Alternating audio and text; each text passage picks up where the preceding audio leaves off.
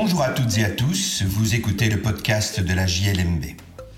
Je suis Patrick Henry, avocat et rédacteur en chef de la revue Jurisprudence de Liège, Mons et Bruxelles, aussi appelée JLMB.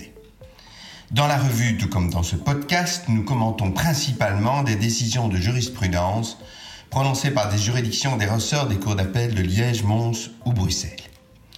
Cette semaine, je vais vous parler du calcul de la compétence rationnée summée du juge de paix. Ce sujet est traité par la justice de paix du premier canton de Verviers dans un jugement du 10 janvier 2022 que nous publions dans le numéro 40 de notre année 2022. Pour le consulter, je vous invite à suivre le lien dans la description. Les faits qui sont à l'origine du litige sont assez simples. Deux familles occupent deux immeubles qui faisaient anciennement partie d'une ferme. On a séparé un bâtiment de la ferme du corps de logis principal et deux ménages occupent maintenant ces immeubles. La canalisation d'alimentation d'eau du deuxième immeuble passe sous le premier immeuble pour aller se raccorder à la chambre de visite qui permet le raccord des deux immeubles au réseau de distribution d'eau. Et c'est dans cette chambre de visite que se trouvent les deux compteurs qui permettent de calculer la consommation de l'un et l'autre des immeubles. Une de ces canalisations euh, présente un défaut et entraîne une importante fuite d'eau.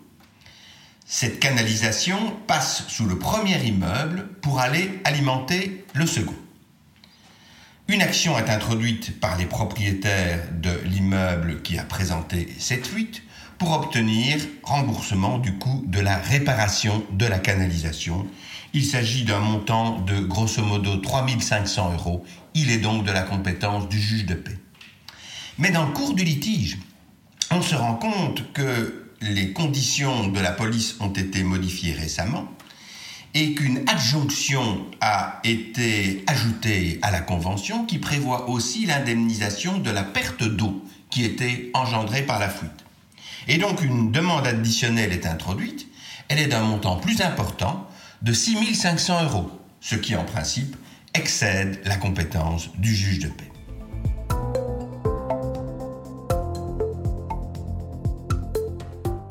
Le juge de paix va tout d'abord sur la compétence. Considérer que la compétence matérielle s'apprécie au moment de l'introduction de la cause. Les demandes incidentes formées en cours d'instance n'ont pas d'influence sur la compétence du juge saisi à connaître de la demande principale. Le juge qui est compétent pour connaître de la demande principale est donc automatiquement et sans autre condition compétent pour connaître de toute demande purement additionnelle que le demandeur pourrait formuler en cours d'instance. Il se déclare donc compétent pour connaître de l'ensemble du litige. Et il va donner raison au demandeur. Il va considérer que la circonstance qu'une canalisation d'alimentation d'eau passe de manière souterraine sous une propriété tierce ne peut empêcher qu'elle soit considérée comme attachée à perpétuelle demeure à l'immeuble qu'elle dessert, si bien qu'elle rentre dans le champ de la police d'assurance habitation qui couvre cet immeuble. Le juge de paix fera également droit à la demande additionnelle pour les mêmes raisons.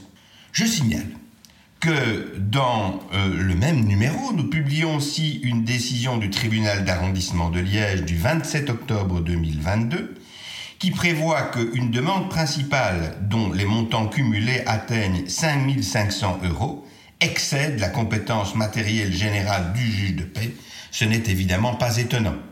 En l'occurrence, en l'occurrence, à l'occasion d'une vente d'un appartement, une somme de 4000 euros avait été consignée en main du notaire pour garantir la mise en conformité par modification de l'acte de base de l'appartement vendu. À la suite de cette mise en conformité, le vendeur réclame les 4000 euros et il ajoute une demande de condamnation du défendeur à payer une indemnité forfaitaire compensatoire de 1500 euros pour refus abusif. Le tribunal d'arrondissement constate que 4000 plus 1500, c'est plus que 5000 et donc plus que la compétence rationnée sumée du juge de paix, et que les deux demandes doivent être additionnées, si bien que la demande excède la compétence du juge de paix.